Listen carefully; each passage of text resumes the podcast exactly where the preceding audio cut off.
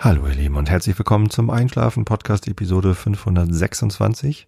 Ich bin Tobi, ich lese euch heute Immanuel Kant vor. Davor gibt es einen Rilke der Woche, so hieß der früher, als ich noch wöchentlich aufgenommen habe. Und davor erzähle ich euch ein bisschen was, damit ihr abgelenkt seid von euren eigenen Gedanken und besser einschlafen könnt. Ja, heute gibt es kein großes Meta. Ich springe einfach direkt ins Thema. Habe ich einen Meter? Nee. Ähm, da geht's gleich los. Und zwar geht's heute um etwas. Viele meiner Hörerinnen und Hörer glauben ja, dass sie mich besonders gut kennen, weil ich hier so persönlich rede und so. Tatsache ist ja, dass ich hier nur einen Ausschnitt aus meinem Leben erzähle. Einen sehr bewusst gewählten Ausschnitt, sehr viel privates, persönliches erzähle ich nicht. Heute könnt ihr mich richtig gut kennenlernen. Heute packe ich aus. Und zwar erzähle ich etwas aus meinem Leben, was tatsächlich sehr, sehr wichtig für mich ist und was mich definiert, worüber ich mich definiere. Äh, es klingt total hochtrabend, äh, ist es für mich auch. Und zwar geht es um Musik und insbesondere um meine Bands. Ich mache Musik seit ich 14 bin. Ich habe mir von meinem Konfirmationsgeld eine Gitarre gekauft, eine Konzertgitarre. Die ist sogar noch hier im Haushalt. Die hatte zwischenzeitlich mein Bruder. Ich habe ja zwei ältere Brüder. Der älteste hat irgendwann mal Bass gespielt, spielt auch ein bisschen E-Gitarre, ähm, aber Bands, ja, ich glaube, er hatte mal eine Band, weiß ich nicht. War aber nie sowas irgendwie, dass er sich da rein versteift hätte. Also, ich wüsste jetzt von keinen großartigen Konzerten. Doch, ich glaube, er hat mal Mutes Tosted gespielt. So, und Florian, der mittlere Bruder, der hat schon ziemlich viel gemacht. Der hatte ähm, mehrere Bands. Zu einer komme ich auch noch, die, ähm, die haben wir gemeinsam gehabt. Der hat immer Gitarre gespielt und äh, hat mir irgendwann meine, meine Konzertgitarre abgekauft im Tausch gegen einen Fat Cat Verzerrer, glaube ich. und dann hatte ich diese nicht mehr, aber ich habe sie dann irgendwann, oder meine Tochter hat sie irgendwann von ihm geschenkt bekommen. Keine Ahnung. So, ähm, mit 16 habe ich dann allerdings Bass spielen angefangen, E-Bass, also E-Bass-Gitarre. Habe mir bei Beechwood in Buchholz, glaube ich, für, weiß nicht, 300 Mark meinen ersten Bass gekauft. Ich weiß noch, dass er rot war. Ich weiß nicht mal mehr, welcher Hersteller das war. So ein Billigteil. Hona vielleicht oder so. Und ähm, dann habe ich mein Schülerpraktikum gemacht bei Number Two. Das war der gebraucht Gitarrenhandel von Number One. Ähm, ein sehr traditionsreiches Gitarrengeschäft in Hamburg. Die gibt's auch immer noch. Die sind umgezogen, waren früher da neben der Fabrik und sind jetzt, also in, in Altona, neben der neben dem Veranstaltungszentrum die Fabrik, sondern sind jetzt irgendwo äh, da Altona Nord, wie heißt denn das da? Weiß ich nicht mehr. Kann man googeln. Number One gibt's noch. Habe ich letztens gerade einen Bass gekauft. So. Und Number Two war in der Talstraße, also auf dem Kiez, direkt an der Reeperbahn. Da habe ich mein Schülerpraktikum gemacht mit 16 und habe da, ja, weiß nicht, wesentlichen Kaffee gekocht, äh, durchgesaugt äh, und dann durfte ich so ein 19 Zoll Rack-System aufbauen, wo die Kunden verschiedene 19 Zoll Effektgeräte ausprobieren durften. Das weiß ich noch. So, und da lag im Fenster lag ein Bass von Guild, ein Pilot-Bass von Guild in Rot und ähm, der hatte mir sehr gut gefallen, weil er einen ganz schmalen, schlanken Hals hat. Ich habe zwar sehr große Finger, aber auf dem Bass konnte ich sehr gut spielen und dann habe ich ganz doll gespart, sodass ich dann am Ende vom Praktikum äh, mir diesen Bass kaufen konnte. Ich habe natürlich einen Mitarbeiterrabatt bekommen auch noch und so. Das war geil. Und den habe ich heute noch, genau. Das ist mein, mein Vierseiter. Ähm, Guild Pilot. Und ja, mit dem habe ich dann Bands gegründet. Also nicht gegründet. In, in meine erste Band, ich fange mal an hier. Immer der Reihe nach. Ich setze mal eine Kapitelmarke. Jetzt wird's ja wichtig. Meine erste Band. Na gut, ich hatte Schülerbands, so, also an der am Gymnasium Tosted, wo ich zur Schule gegangen bin, da habe ich äh, durchaus auch Musik gemacht. Unter anderem übrigens mit ähm, Herrn Schwesinger. Der ist jetzt Fernsehmoderator bei Sport 1 und macht immer so Fernsehsendungen. Er auf der E-Gitarre, ich am Schlagzeug, glaube ich sogar, ich weiß nicht mehr. Ähm, egal. Zumindest ähm, meine erste richtige Band, das war Pasca. Ich glaube, zuerst hieß mir noch die Fischköppe. Aber das haben wir dann äh, relativ schnell geändert. Und das war 1990, da war ich also 16 Jahre alt. Und meine Mutter musste mich zu jeder Bandprobe nach Buchholz bringen. Aber wir haben das sehr ernst gemeint. Das war so eine Deutsch-Rock-Band. Ähm, Hauke Gilbert am Gesang, Christoph Heinz und Henning Fründ an den Gitarren und Ole Jakobsen am Schlagzeug und ich eben am Bass ähm, haben ein paar Coversongs gehabt. Dicke von Marius Müller-Westernhagen und äh, Hold the Line von hier Dings. Love isn't always on time. Habe ich vergessen. Toto, ne? Toto. Weiß ich nicht mehr. Ähm, genau, und dann haben wir relativ schnell lauter eigene Songs gespielt. Ich glaube, unser größter Hit war Weihnachten kommt immer wieder. Den haben wir immer als letztes auf den Konzerten gespielt. Grafenkrone war einer unserer Hits und ja, gab so ein, so ein paar coole Nummern, die wir gemacht haben. Es waren im Wesentlichen Sauftexte. Wenn ich mir die Texte heute nochmal durchlese, dann sind sie teilweise auch eigentlich nicht besonders schön. Also, ähm, naja, wie 16-Jährige halt so schreiben. Da geht's dann um Bier trinken, da geht's dann um die erfüllte oder auch nicht erfüllte Liebe. Ähm, ja, genau. Das erste Demo hieß Der erste Versuch. Wurde aufgenommen bei uns im Proberaum. Zuerst haben wir noch in der Schule im Albert-Einstein-Gymnasium in Buchholz geprobt. Dann sind wir umgezogen in das Vereinsheim vom Buchholzer Sportverein, ich weiß nicht, Buchholz 08, äh, an der Otto-Koch-Kampfbahn. Äh, und da war so ein, ja, genau, so ein Vereinsheim, wo wir unsere Musikinstrumente dann in so einem Abstellraum aufbewahren konnten. Und immer wenn eine Bandprobe war, dann durften wir die halt in den, in den Saal schleppen, da sozusagen, äh, Stühle zur Seite schieben und dann haben wir da gespielt. Und dann mussten wir immer alles wieder aufräumen, damit, wenn dann die Sportler kommen, dann auch alles wieder ordentlich ist. Otto Koch Kampfbahn. Und dann haben wir das auch noch verwandelt in die OKB Studios und dann kam Jan Grohmann Falke mit seinem ersten Vierspurrekorder. Das war 1991, glaube ich. Und hat da das erste Demo aufgenommen. Ich glaube, das habe ich sogar letztens gerade erzählt. Ja, genau. Ähm, der andere war noch ein Song, den ich damals geschrieben hatte. Da war eine ganz, ganz tragische Liebesgeschichte. Ach ja, genau. So, das war Pascal. Äh, zwei Jahre lang haben wir das gemacht. Hat auch Spaß gemacht. Pascal ist übrigens finnisch und heißt Scheiße. Unser Drummer Ole, der hatte, glaube ich, eine finnische Mutter. Irgendwie Verbindung nach Finnland. So, deswegen hatten wir das und das fanden wir voll lustig. Aber der Name Pascal, ja, ich glaube, es gibt jetzt noch eine andere Band, die Pascal heißt. Ich habe letztens nach Pascal Band gegoogelt, finde man noch was anderes. Ähm, das, was ihr da findet, das sind nicht wir. Die Band gab es viel länger, als ich da mitgemacht habe. Ähm, wir sind da ausgestiegen also wir, sage ich, weil ähm, als ich gesagt habe 1992, ich möchte nicht mehr diesen Deutsch-Rock, Deutsch-Pop spielen, das war mir irgendwie zu lasch. Ich war ja Heavy-Metal-Fan, ich habe Judas Priest gehört und Motorhead und, und sowas alles. Ähm, da war mir das mit, Anfang hatten wir noch ein Keyboard. Wie hieß denn noch der Keyboarder? Andy, glaube ich. Aber nicht der Andy. Ein anderer Andy. Nee, der hieß nicht Andy. Ich hab's vergessen. Entschuldigung. Liebe Grüße an dieser Stelle. Wir hatten seit 1992 keinen Kontakt. Äh, das sind über 30 Jahre. Ich hoffe, du nimmst mir das nicht übel, dass ich deinen Nachnamen nicht mehr weiß. Ähm, und deinen Vornamen auch nicht. Na egal. So. Der war aber auch nur am Anfang dabei. Irgendwann war da kein Keyboard mehr. So, 1992 habe ich gesagt, ich will eine Rockband und ähm, hatte dann in Tosted einen Gitarristen gefunden, Jens Bause, bei uns in der Schule. Der konnte richtig geil E-Gitarre spielen und war halt so mehr so auf der auf der Metal-Rock-Schiene. Und als ich das dann gesagt habe, hat Henning Fund gesagt, so geil, da mache ich mit. Und haben wir zusammen Pascal verlassen, sind da aber äh, ersetzt worden mit Tobe an der Gitarre und John Lahan am Bass. Und nee, kam noch gar nicht John, da kam erstmal Dremu, genau. Andreas Dremu Runte.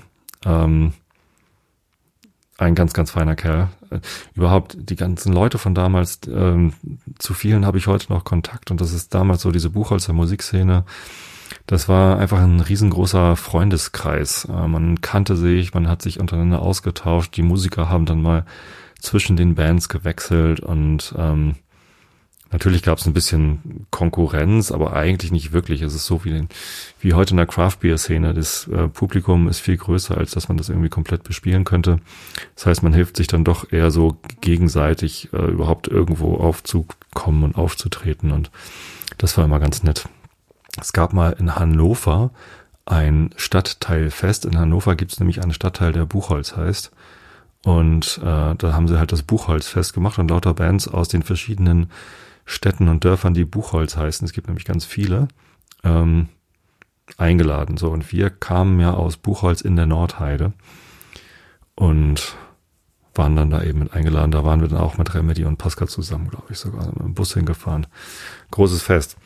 Ja, äh, genau, Remedy gegründet. Remedy war 1992 bis 94, neue Kapitelmarke für Remedy.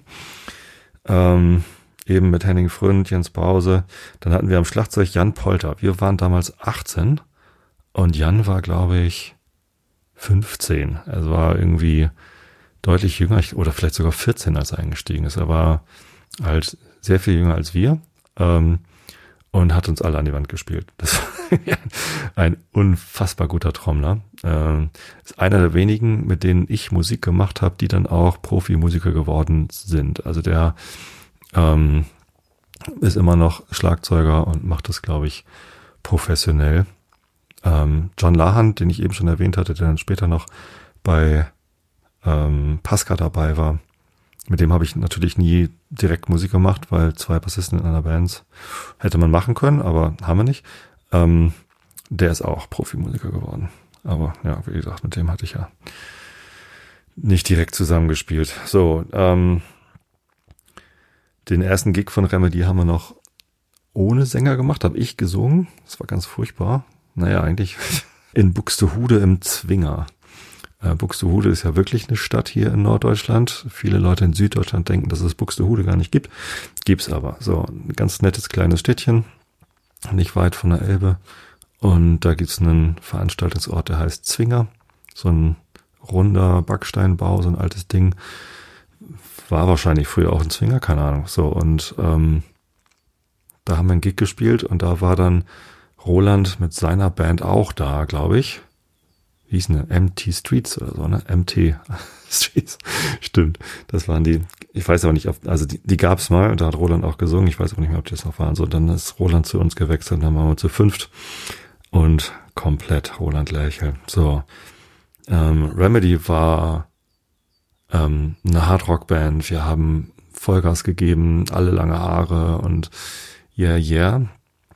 Ähm, sehr viele eigene Songs geschrieben. Erstes Demo-Tape war zwar noch mit zwei Cover-Songs, unser, unser bandnamensgebender Song Remedy von der Band Rose Tattoo. Es gibt ja viele Bands, die Remedy heißen. Wir haben auch von, von wem ist das andere Remedy? Lynyrd Skynyrd? Nee, wie heißen die denn noch? Oh. Nee, natürlich äh, Black Crows, genau, das war das. Ähm, haben wir beide nachgespielt. Wir hießen ja Remedy und dann haben wir auch versucht, mehrere Remedy-Songs zu spielen. Ähm, das hat Spaß gemacht, das war mega gut. Wie gesagt, 18 bis 20 äh, Jahre alt war ich in der Zeit. Wir haben sehr viele Konzerte gespielt. Vor allem natürlich hier im Umfeld. Buchholzer Jugendzentrum, Tosteter Jugendzentrum. Ähm, Im Romaris haben wir gespielt. Das war äh, eine Diskothek in Stelle oder so. ich weiß gar nicht mehr, wo das Romaris war.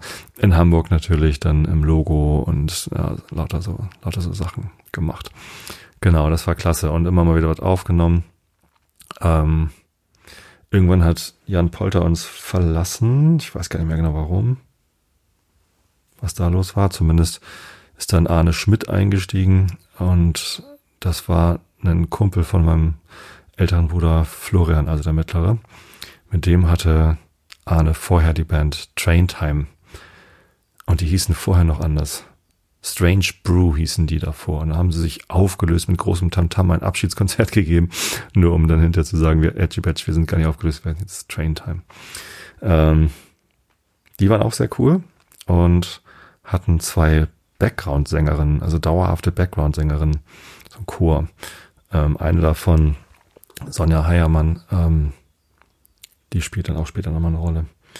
Ja, das war, ähm, das war Remedy. Ähm, erst mit Jan Polter, dann mit, mit Arne Schmidt. Haben wir mal eine CD aufgenommen. Wir waren mal in Lüneburg im Studio und haben zumindest sehr ernsthafte Aufnahmen gemacht. Ich glaube, wir wollten das auf CD pressen, aber ich glaube, dann war es auch schon vorbei. Ähm, die Aufnahmen sind ziemlich cool geworden. Unser, also wir hatten so ein paar Hits mit Remedy, zumindest haben wir die als Hits wahrgenommen. 99 Gallons äh, war einer unserer Hits. Den habe ich geschrieben, als ich mit meinem Schulfreund Mark zusammen äh, mit dem Auto nach Irland gefahren sind und auf dem Rückweg, äh, da ist er dann gerade gefahren und ich saß auf der, hatte ich überhaupt die Gitarre dabei? Ich weiß es gar nicht. Wahrscheinlich hatte ich die Gitarre mit und dann irgendwie im Auto auf der Autobahn äh, kurz vor Birmingham oder so, ich weiß nicht mehr, habe ich 99 Gallons geschrieben. Ja, glaube ich. So ging die Legende. So und Tired und äh, Bad Boy. Bad Boy war auch ein ziemlich cooler Song von uns. Ja, auch da haben wir Aufnahmen gemacht. Äh, das Bad Boy Demo Tape habe ich letztens gerade. Äh, stimmt, ich mal kurz irgendwie raus aus diesem ganzen äh, Erzählnissen, warum ich überhaupt auf das Thema gekommen bin. Das stand ja überhaupt nicht auf der Themenliste. Ist das, und das hatte ich auch hier schon erzählt, letztes Jahr im Sommer ein alter Freund von mir gestorben ist, mit dem ich auch mal eine Aufnahme gemacht hatte. Allerdings, ähm, also das, seit der Grundschule waren wir befreundet und ähm, dann hat er irgendwann im Jugendzentrum mit mir zusammen was aufgenommen, allerdings solo. Äh, und als er jetzt letztes Jahr gestorben ist, wollte ich die Aufnahme suchen und habe das dann erst nicht gefunden. Und dann habe ich auf dem Dachboden einen großen, eine große Kiste mit lauter Audiokassetten gefunden. Da war das dann dabei. Ich hatte aber kein Tape mehr. Also habe ich mir ein Tape-Deck ausgeliehen von Nachbarn und dann lauter Audiokassetten digitalisiert. Ähm, also hier über das USB-Interface an den Rechner angeschlossen und dann die ganzen Kassetten im Single Speed quasi auf den Rechner überspielt und dann als MP3 gespeichert. Alles, was ich damals noch für ja, Demo-Kassetten, Live-Mitschnitte und sonst was hatte. Bandraum, äh, Skizzen und sowas habe ich dann alles versucht zu digitalisieren, alles, was ich noch hatte und alles, was noch ging.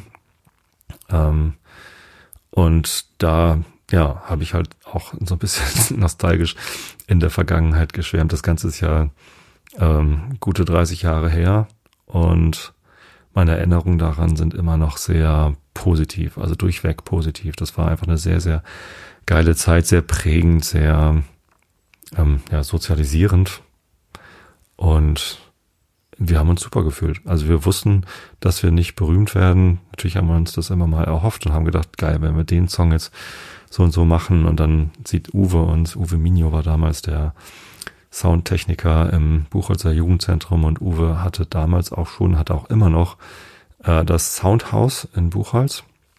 Äh, das ist so ein Komplex mit lauter Proberäumen und einem Saal, wo man Konzerte machen kann. Und Uwe gibt da Schlagzeugunterricht und Gitarrenunterricht. Und ähm, Uwe ist auch ein, eine Seele von Mensch, also ein ganz toller Typ, der ähm, ja, hat uns da unterstützt. Leider hat auch Uwe uns nie dabei geholfen, groß rauszukommen. Ich glaube, das lag eher an uns als an Uwe. Ah, das war großartig. So, genau. Ähm, jetzt habe ich wieder den Faden verloren. Ich wollte sagen, ah ja, bei Uwe im Soundhouse haben wir auch ein Demo-Tape aufgenommen, nämlich das Bad Boy Demo-Tape. Ich glaube, es war das zweite oder das dritte sogar schon. Ich glaube, es war das zweite. So, und da äh, hat auch Jan Groman Falke wieder aufgenommen. Ich glaube aber, da hatte er schon besseres Tonequipment.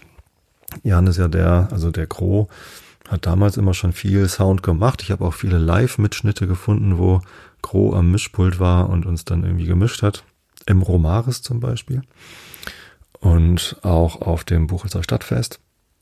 Ähm, ja, und Groß, der, der jetzt Gro PA also seit, seitdem baut er halt grob PA auf. Das war erst in Bendesdorf bei sich zu Hause, hatte er irgendwie ein bisschen Kram im, im Schuppen stehen, hat sich ein Studio eingerichtet und mittlerweile hat er halt in Buchholz eine große Halle und macht PA, Verleih, Bühnenaufbau, Licht und alles, was man so für Veranstaltungstechnik braucht.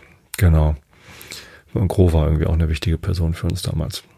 Ähm, und Genau, mit Gro haben wir bei Uwe auf dem Hof das Bad Boy Tape aufgenommen mit äh, noch Außenaufnahmen von Motorrädern, weil wir einen Song hatten, der Moto Cyclo hieß. Ja, muss man sich auch auf der Zunge zergehen lassen. Moto Cyclo, nicht Psycho, sondern Cyclo, weil es ja um Räder ging. Und ähm, das äh, hatten wir ein aufwendig gestaltetes Intro äh, mit erst so ähm, 70er Jahre Musik im, im Radioformat und dann sind die Motorräder losgefahren, aufheulende Motoren und dann kam die E-Gitarre rein. sehr gut. Ähm, das war, glaube ich, 93. Ja. Ähm, noch mit Polter am Schlagzeug. Ich finde, Polter ist auch ein sehr guter Nachname für einen Schlagzeuger. Ähm, genau. Größter Spaß, größter Erfolg mit Remedy und überhaupt mein geilstes Konzert, das ich jemals gespielt habe, war, ich meine 1994, das Buchholzer Stadtfest. Da waren wir für einen Samstagabend gebucht als Vorgruppe von ähm,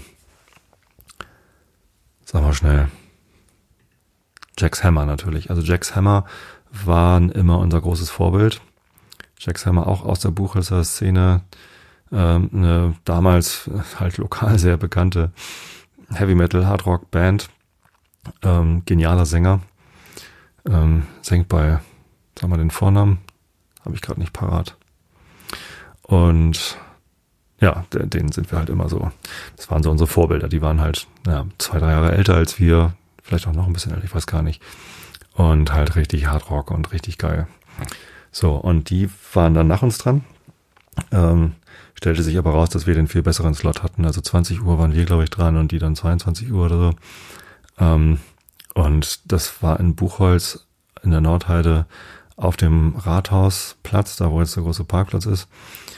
Und es war unglaublich. Also es war vorher war es irgendwie relativ leer. Und als wir dann auf die Bühne gegangen sind, auch wieder mit aufwendigen Intro, wir haben damals immer irgendwelche klassische Musik eingespielt, während wir dann auf die Bühne gegangen sind, ähm, war es auf einmal rappelvoll. Und da waren halt mindestens 500 Leute und irgendwie waren die alle total begeistert. Wir waren, wussten selbst gar nicht genau, wohin mit unserer Freude.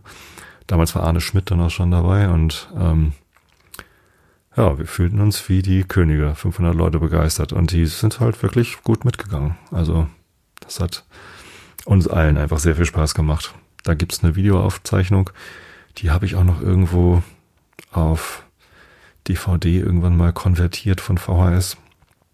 Ähm, und die, die Audioaufzeichnung, die Kro dann irgendwie an seinem Pult mitgeschnitten hat, die habe ich jetzt auch gerade digitalisiert und das sind einfach tolle, tolle Erinnerungen. Also da da zehre ich tatsächlich immer noch. Also da wird mir immer noch warm ums Herz, wenn ich an dieses eine Konzert denke. Das, die ganze Zeit war natürlich super, aber dieses Konzert, das, ähm, ja, werde ich halt nie vergessen. So, das kann man ja mal, kann man ja mal so sagen.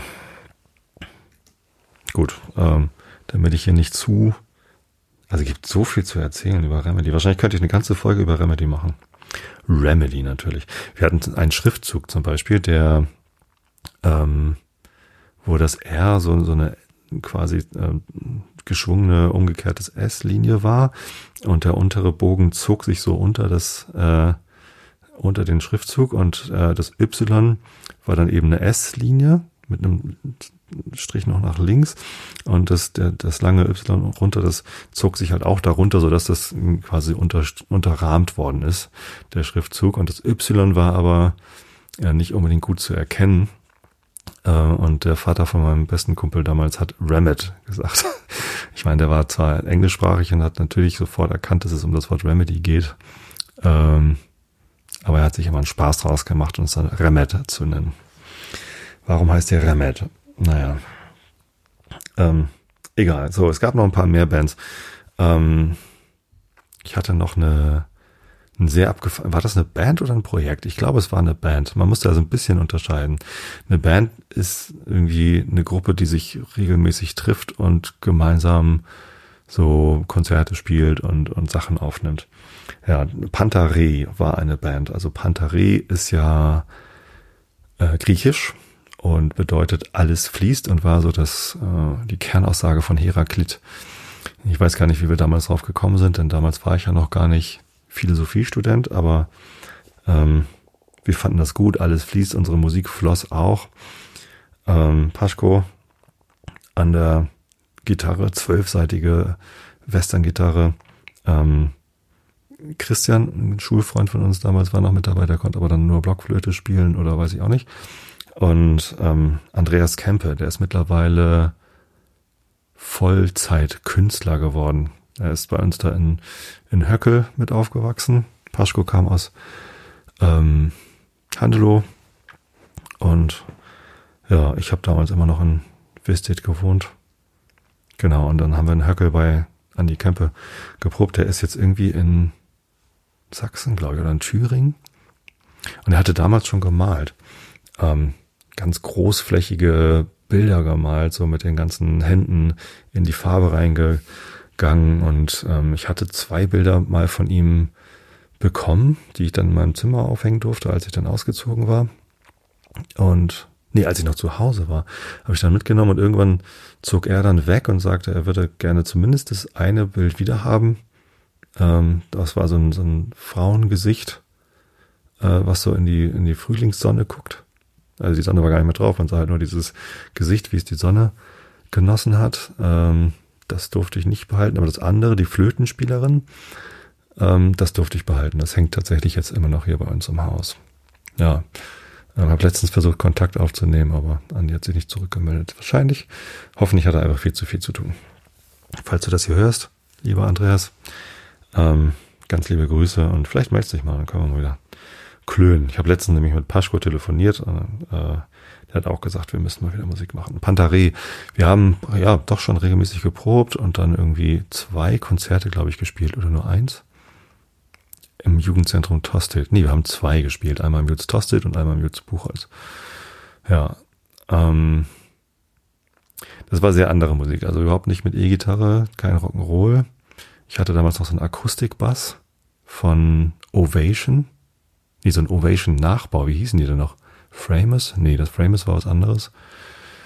Ähm, also ich wollte einen Akustikbass haben. Dann hatte ich so einen fretless, vierseitigen Akustikbass äh, der war halt akustisch, also ohne Verstärkung war der viel zu leise für irgendwas. Den musste ich halt auch immer verstärken. Deswegen war der eigentlich gar nicht so cool und irgendwann war der Ton dann immer auch kaputt. Ähm, kann ich nachher auch noch was zu erzählen zu dem was. Zumindest den habe ich da gespielt und ähm, das Fass. Wir hatten kein Schlagzeug, sondern wir hatten irgendwie so ein bisschen Schellenkranz oder so und eben auch ein altes, rostiges Ölfass, das wir dann irgendwie mit großen Holzschlägeln bearbeitet haben. Es war sehr experimentelle Musik und ich weiß auch nicht, ob alle Substanzen, die wir damals konsumiert haben, heute schon legal sind oder ob das noch kommt während dieser Legislaturzeit. Ja, ähm, das war Pantarei. Da war unser großes Vorbild natürlich Annabelle's Garden, auch eine Buchholzer Band. Ähm, ganz, ganz toll. Also die haben sogar einen Eintrag auf Wikipedia. Alles andere, was ich erzähle, ist Wikipedia unbekannt. Äh, das wurde damals abgelehnt mit Band im Demo-Stadium. Das war dann also egal.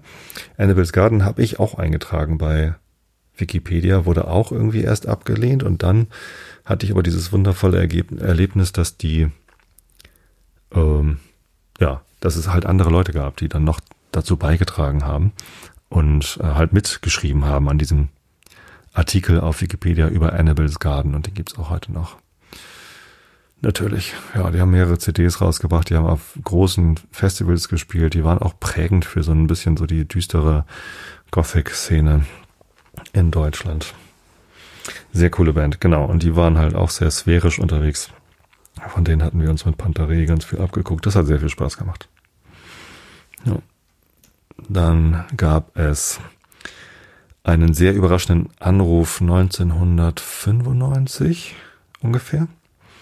Ähm, da hat nämlich mein Bruder mich angerufen, Florian, ob ich Lust hätte, bei ihm in der Band mitzuspielen. Und das war deshalb überraschend, weil Florian und ich, also meine Brüder und ich, äh, damals, als ich noch zur Schule ging, wir hatten nicht so das allerbeste Verhältnis zueinander. Wir sind uns dann doch eher aus dem Weg gegangen, ähm, soweit wir das konnten. Und ja, 1995 saß ich äh, mit meiner jetzigen Frau, damals Freundin, in meiner Bude in Altena Nord. In der Holtenaustraße habe ich gewohnt mit meinem Kumpel zusammen. Und dann klingelt das Telefon, äh, Festnetztelefon. Damals hatten wir noch keine Handys.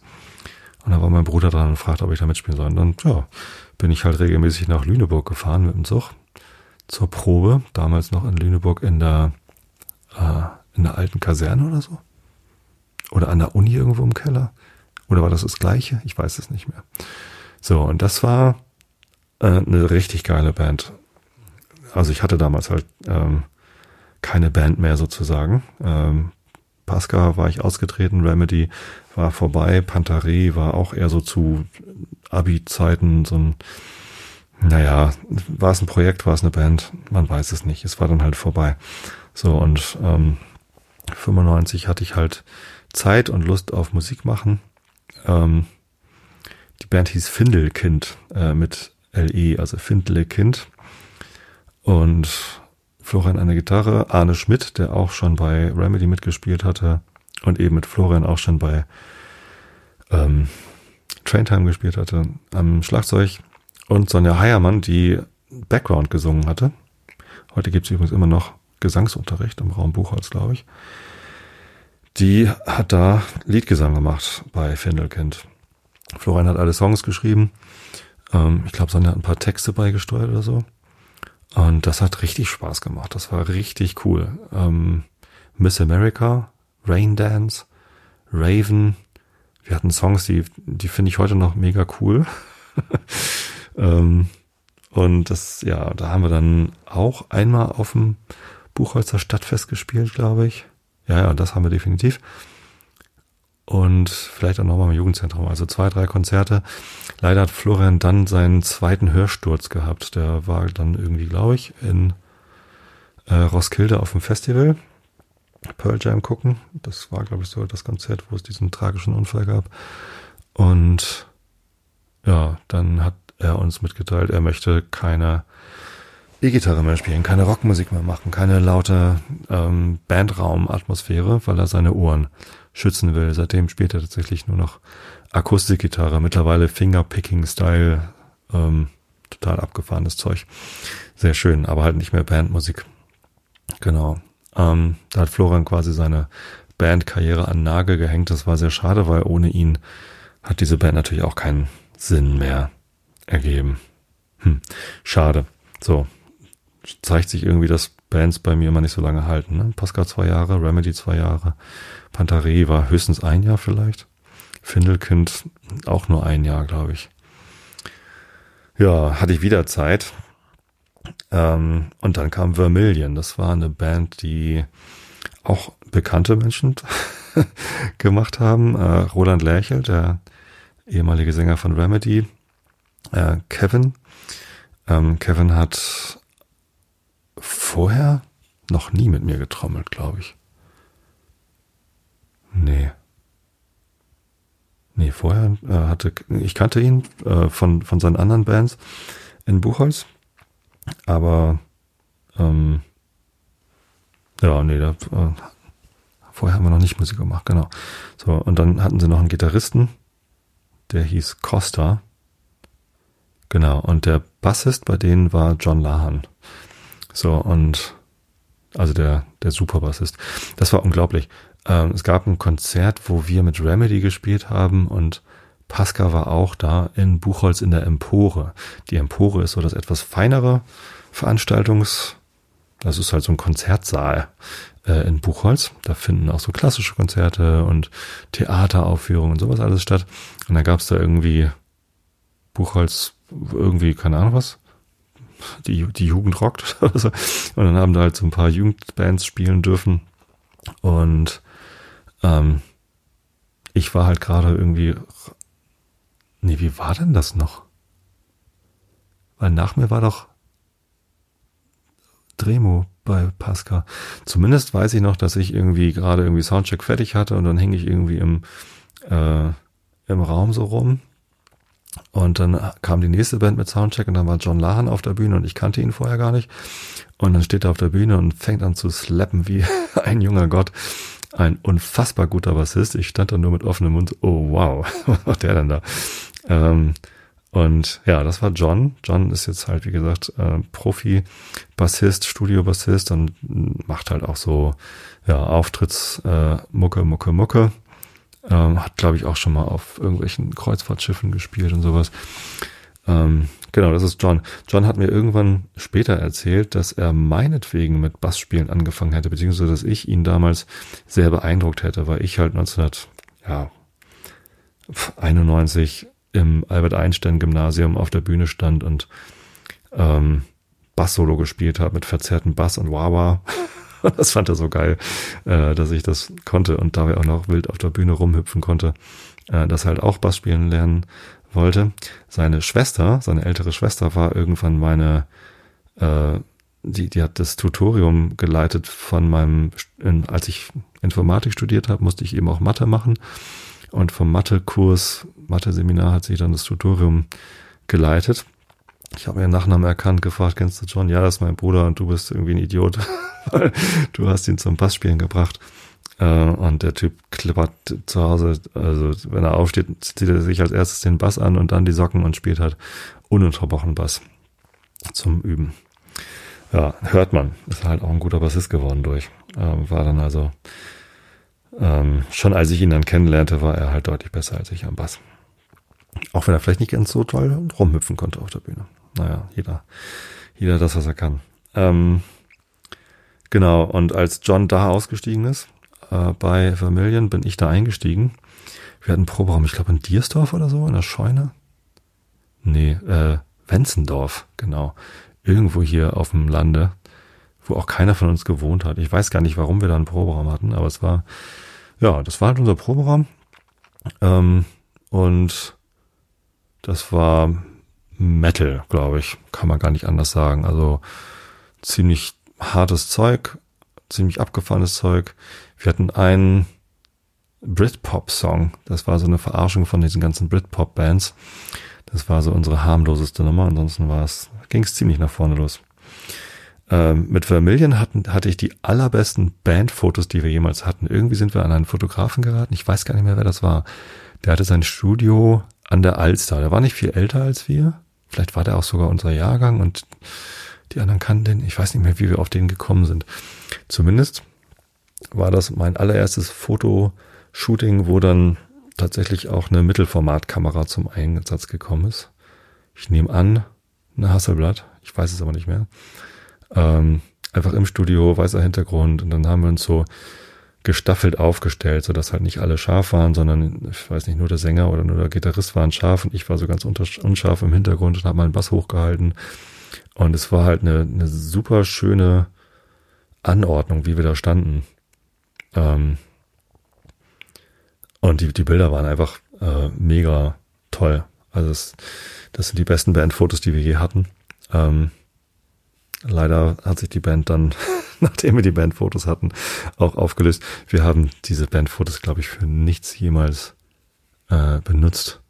Ich glaube, der Grund war, dass Costa, der Gitarrist, der ist dann irgendwie durchgebrannt und ohne den, na, der hat halt die ganzen Songs geschrieben und hat das alles getragen. Sehr schade. Ja, das war Vermillion. Und bevor ich jetzt zu meiner Hauptband komme, ähm, das einzige, was ein bisschen länger angehalten hat, ähm, habe ich noch ein paar Projekte, die ich auch erwähnen möchte, weil sie auch lustig waren. Ähm, Kontrollabriss war eine Punkband, die wir kurz hatten. Ich weiß nicht, wie oft wir geprobt haben. Wahrscheinlich nur drei, vier Mal oder so. Aber wir haben gleich Kassettenrekorder mitlaufen lassen, ein paar Sachen aufgenommen. Habe ich auch letztens wieder gefunden. Sehr lustig. Mit äh, Tia, äh, einer meiner besten Freunde damals aus ähm, Hollenstedt und Niklas. Äh, Niklas hat gesungen, Tia hat getrommelt. Tia kommt auch gleich noch vor.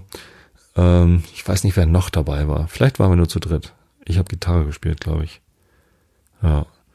Ähm, Kontrollabriss haben wir uns genannt, weil so waren wir dann auf jedem Konzert mit dabei. Ganz logisch, ne? Weil jede Konzertkarte hat einen Kontrollabriss. So. Äh, kannst auch abreißen und wegschmeißen. Passte auch zu uns. War ziemlich wilder Punk.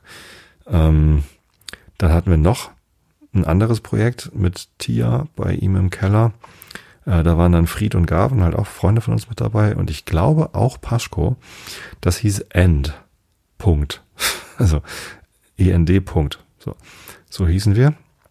Und das war auch ziemlich abgefahrenes Zeug, aber genauso wie Kontrollabriss, das gab es irgendwie ein paar Mal. Nicht oft, Aber auch davon habe ich gerade Aufnahmen wieder gefunden. Immerhin konnten wir ähm, A Forest spielen von äh, hier Dingsbums. Wie heißt der noch mit den wilden Haaren?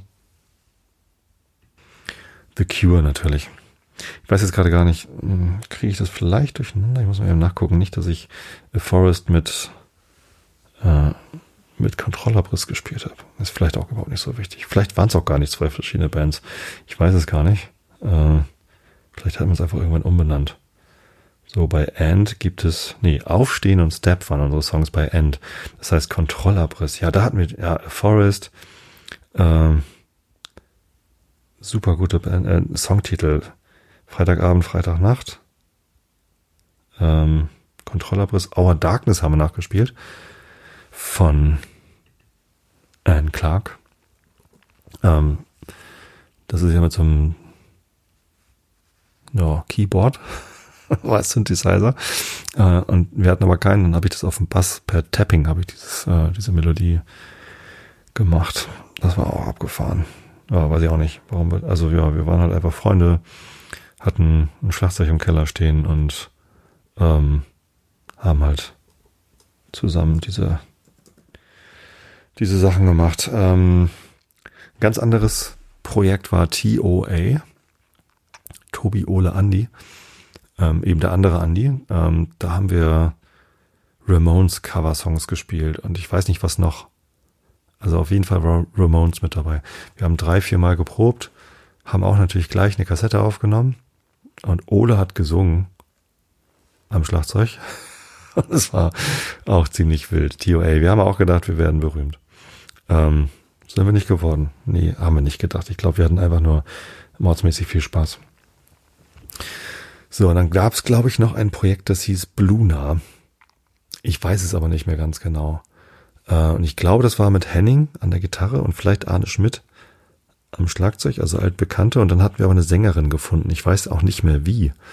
Vielleicht übers Oxmox oder so. Oxmox ist ja so eine, so eine Szene-Zeitschrift gewesen in Hamburg, wo man so Bandkollegen suchen konnte und Bandräume.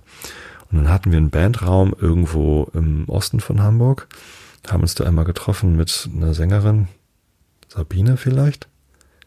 Ich glaube, sie ist Sabine. Äh, vorher keinen Kontakt gehabt und hinterher leider auch nicht. War eigentlich ganz nett. So, und die hatte, ich weiß noch, dass sie immer barfuß im Proberaum dann war, weil es war irgendwie wichtig, dass sie barfuß war, damit sie besser singen kann. Und es hat Spaß gemacht. Wir haben irgendwie lustige Sachen gemacht. Ich kann mich, es war so mehr so poppig dann, so Britpop vielleicht sogar. ähm, ist aber auch nichts draus geworden. Also war auch nur ein paar Mal. Also war keine, sollte eine Band werden, war dann aber nur ein Projekt. Ja, und dann habe ich noch solo paar Sachen gemacht. Ähm, nach dem Abi, wie gesagt, mit Beadle im Jude's Tosted äh, eine vertonte Version eines William Butler Yeats Gedichtes ähm, mit mir an der Gitarre, mir an der Blockflöte, nee, Harmonika. Blockflöte oder Harmonika oder ja, abwechselnd, weiß ich nicht mehr. Es gab, glaube ich, beides. Ähm, nee, Quatsch, als wir das dann mit Isolation gemacht haben, hatten wir Harmonika. Da war es Blockflöte. Ja, und gesungen habe ich auch. Das war so ein Solo-Dings. Ähm, und als ich dann aber meine erste Wohnung in Hamburg hatte, da hatte ich auch meinen ersten eigenen Computer, einen Pentium 90 mit einer Soundkarte Soundblaster AWE 32. Die war richtig teuer, weil die noch RAM auf der Soundkarte hatte. Ich glaube 16 Megabyte oder so hatte ich dann da drauf und konnte halt Samples auf diese Soundkarte laden und dann per Cubase, glaube ich, hatte ich damals äh, diese Samples ansteuern und seine Musik programmieren. Ich hatte mich vorher mal lustig gemacht über programmierte Musik. Ähm, für mich war vorher Musik immer Menschen mit echten analogen Instrumenten, die dann irgendwie diese Instrumente spielen und programmierte Musik, wo man nur irgendwie ja Keyboards per MIDI ansteuert oder so, das war für mich nicht richtig Musik. Ähm, Habe ich dann aber auch gemacht. habe ich mir halt ein Schlagzeug programmiert und eine Basslinie. Ich weiß gar nicht, ob ich die selber eingespielt hatte. Teilweise, aber ich glaube auch teilweise programmiert. Und dann E-Gitarre dazu gebrettert und, und mit irgendwelchen Samples rumgespielt. Das gibt es sogar noch auf Soundcloud, glaube ich, wenn man danach Tobi Bayer sucht. Äh, vielleicht kann ich das auch noch verlinken. Broken hieß das. Und da habe ich irgendwelche, irgendwelche Songs aufgenommen. Der eine Song davon war ein Cover von Somebody von Depeche Mode. Bei mir hieß das allerdings Somebody Else und war eine ziemlich brutale, aggressive Version von dem Song. Ähm, es war auch das erste Mal, dass ich dann CDs gemacht habe. Ich habe diesen Song dann auf DAT-Band, ich hatte einen DAT-Rekorder, genau, auf DAT aufgenommen und dann irgendwie auf CD brennen lassen. Nie selber gebrannt mit meinem ersten CD-Brenner. 1400 Mark für einen CD-Brenner ausgegeben, Double Speed SCSI und ebenso auch 1400 Mark für meine erste 100er Spindel CD-Rohlinge ohne Case. War sehr teuer damals. So, und ähm, das habe ich dann auf CD gebrannt und in meiner Lieblingsdisco damals im Kaiserkeller abgegeben. Mittwochs war da immer ein DJ, ich glaube, der ist auch Andreas, mit dem wir uns ganz gut verstanden haben, der halt genau die richtige Musik für uns gemacht hat. Independent-Kram. Und dem habe ich die CD gegeben und gesagt, kannst du mal reinhören, weil es, wenn du spielen willst, freue ich mich. Und hat das irgendwie, ich glaube sogar kurz reingehört, ob es, ob es Musik ist. und dann gleich gespielt. Äh, als er das das erste Mal gespielt hat, bin ich ausgeflippt vor Freude, weil ein Song von mir im Kaiserkeller in, in meiner Lieblingsdisco ähm, war halt toll. Die Tanzfläche war dann zwar leer, weil das niemand kannte und nur äh, meine Freundin und ich, wir waren dann halt auf der Tanzfläche und haben uns gefreut. Und dann hat es aber nächsten Mittwoch wieder gespielt und dann waren schon mehr Leute auf der Tanzfläche und wir waren damals jeden Mittwoch im Kaiserkeller, glaube ich. Und beim dritten Mal war es dann schon voll auf der Tanzfläche und alle haben zu meinem Song getanzt. Das war ähnlich cool wie dieses 500 Leute Remedy Konzert beim Stadtfest, aber halt ganz anders. Und vor allem ging es dann irgendwie zweieinhalb Jahre lang oder so. Er hat es nicht jeden Mittwoch gespielt und jeden Mittwoch war die Tanzfläche voll. Und keiner wusste, wer das war. Er ist dann ab und zu gefragt worden. Er hat die dann zu mir geschickt. Ähm, auch da bin ich nicht groß rausgekommen. Also auch da habe ich keinen Plattenvertrag bekommen. Ich weiß gar nicht, ob ich das irgendwie gemacht hätte. Ja, diese Songs habe ich damals gar nicht ganz, also ich habe die alleine gemacht, aber aufgenommen als Produzent habe ich sie dann nochmal bei Knut Bültemann in seinem Wohnzimmer. Der hatte noch ein bisschen besseres MIDI-Equipment und äh, hat sogar noch ein ganz kleines bisschen was zu beigesteuert. Ähm, ja, das war lustig. Ja, Broken, das war das. Ja, 47 Minuten. Und äh, jetzt kommt eigentlich das größte Kapitel. Und ich glaube, das mache ich einfach in einer extra Episode. Das heißt dann Isolation. genau. Nee, also wenn ich jetzt mit Isolation anfange, dann äh, geht das zu weit. Dann, genau. Erzähle ich das doch einfach beim nächsten Mal. Gibt es halt zwei Episoden. Ich habe das schon gewusst, dass es zwei Episoden werden. Es gibt auch einfach viel zu viele Geschichten, die ich erzählen kann. Dann mache ich jetzt mal hier den, äh, den Rilke auf. Ne? Wo sind wir denn? Wo ist denn meine Notiz von der 25? Da. Wir sind immer noch in der neunten, ich habe nachgeguckt, es ist die neunte Duineser Elegie von Rainer Maria Rilke. Hier ist des säglichen Zeit, hier seine Heimat.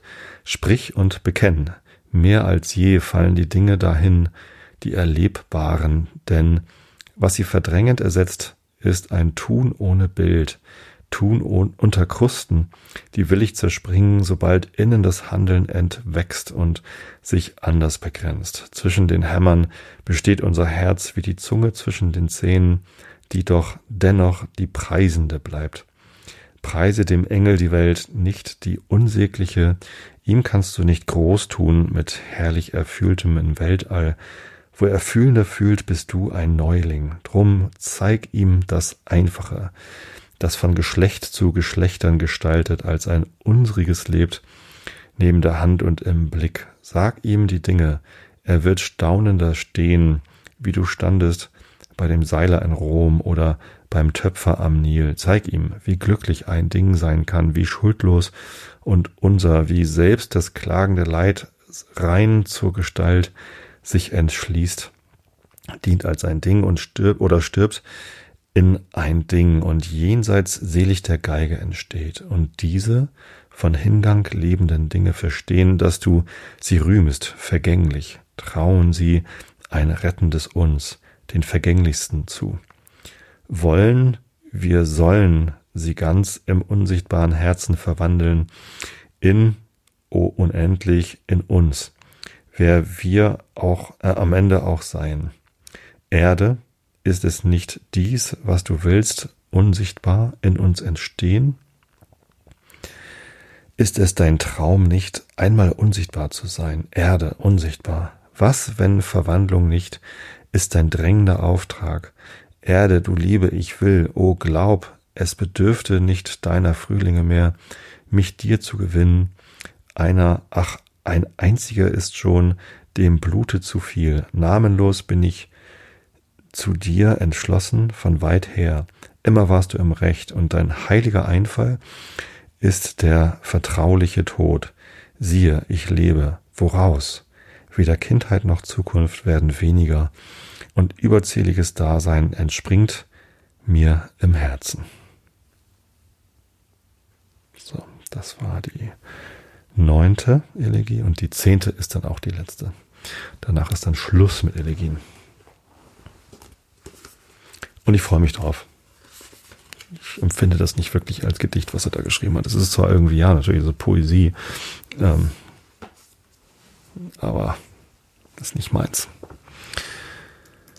Kommen wir zu Herrn Professor Doktor, ich weiß es gar nicht, Immanuel Kant, wahrscheinlich, ne? War der Professor? An irgendeiner Uni hat er doch bestimmt gelehrt. Boah, jetzt tun sich hier große Wissenslücken auf. Herr Immanuel Kant aus Königsberg, so viel weiß ich. Kritik der reinen Vernunft.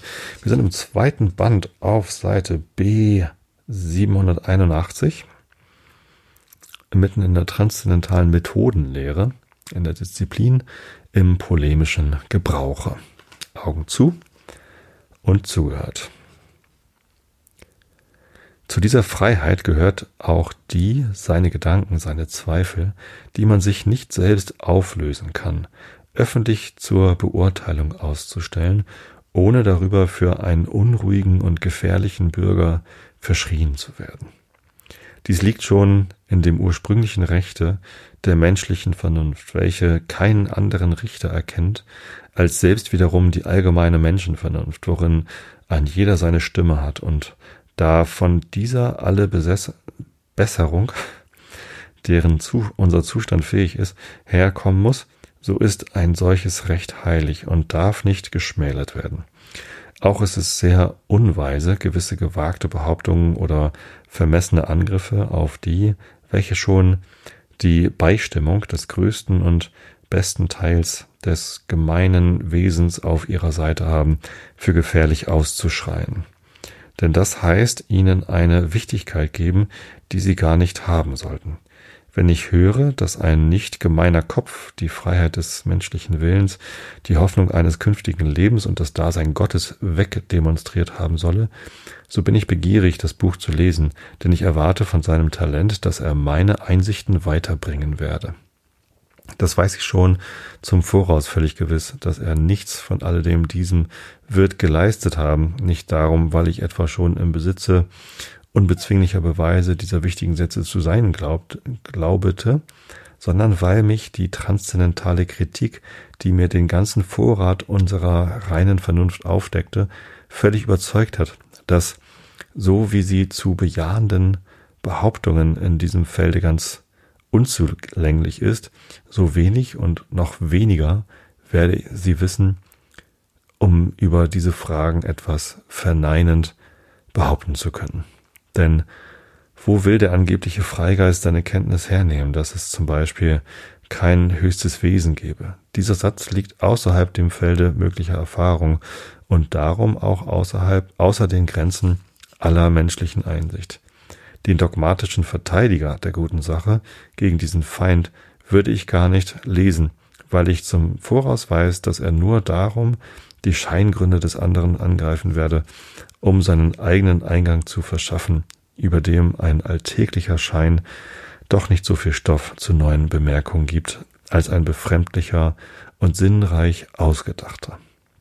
Hingegen würde der nach seiner Art auch dogmatische Religionsgegner meine Kritik gewünschte Beschäftigung und Anlass zu mehrerer Berichtigung ihrer Grundsätze geben, ohne dass seinetwegen im mindesten etwas zu befürchten wäre. Aber die Jugend, welche dem akademischen Unterrichte anvertraut ist, soll doch wenigstens vor der gleichen Schriften gewarnet und vor dem frühen, vor der frühen Kenntnis so gefährlicher Sätze abgehalten werden, ehe ihre Urteilskraft gereift oder vielmehr die Lehre, welche man in ihnen gründen will, fest gewurzelt ist, um aller Überredung zum Gegenteil, woher sie auch kommen möge, kräftig zu widerstehen. Müsste es bei dem dogmatischen Verfahren in Sachen der reinen Vernunft bleiben und die Abfertigung der Gegner eigentlich polemisch, das heißt so beschaffen sein, dass man sich ins Gefechte einließe und mit Beweisgründen zu entge Ups, das ist falsch.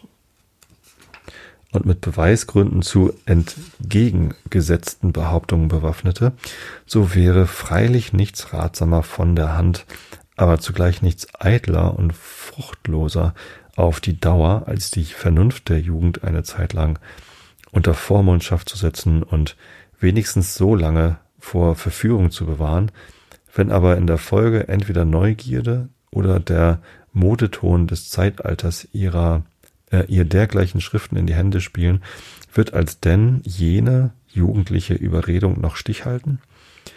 Derjenige, der nichts als dogmatische Waffen mitbringt, um den Angriffen seines Gegners zu widerstehen, und die verborgene Dialektik, die nicht minder in seinem eigenen Busen als in dem des Gegenteils liegt, nicht zu entwickeln weiß, sieht Scheingründe, die den Vorzug der Neuigkeit haben gegen Scheingründe, welche dergleichen nicht mehr, welche dergleichen nicht mehr haben, sondern vielmehr den Verdacht einer missbrauchten Leichtgläubigkeit der Jugend, Jugend erregen, auftreten.